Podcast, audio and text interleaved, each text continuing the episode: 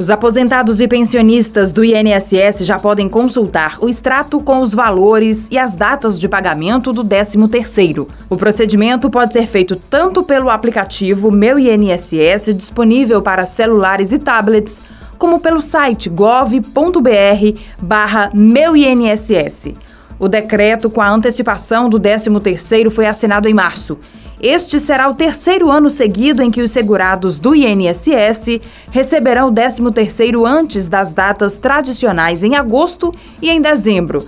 Em 2020 e 2021, o pagamento ocorreu mais cedo por causa da pandemia de Covid-19. Segundo o Ministério do Trabalho e Previdência, o pagamento do 13º antecipará a injeção de 56 bilhões de reais na economia. Desse total, 28 bilhões correspondem à primeira parcela, referente à competência de abril, que será paga entre o fim de abril e o início de maio. O restante corresponde à segunda parcela da competência de maio, a ser paga no fim de maio e início de junho. A Confederação Nacional da Indústria divulgou os resultados da sondagem industrial do primeiro trimestre. A entidade destacou o crescimento forte da produção industrial entre fevereiro e março, mas também o aumento da preocupação dos empresários com a queda no consumo. Em março, a produção industrial subiu para 54,4 pontos, resultado que está acima da linha divisória entre queda e crescimento. O índice não ficava acima dos 50 pontos desde dezembro.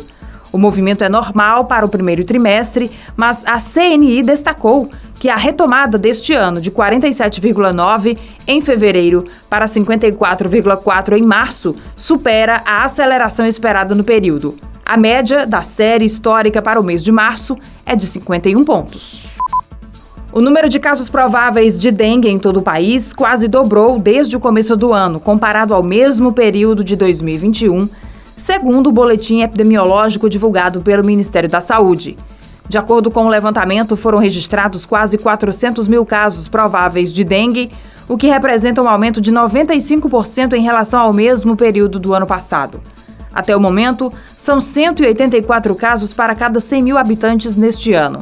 Dois fatores podem explicar esse aumento considerável. O primeiro é que a dengue é uma doença sazonal com maior incidência em períodos de chuva e calor. E como este ano muitas regiões tiveram chuvas acima do esperado, favoreceu o acúmulo de água, situação propícia para o surgimento de focos do mosquito transmissor.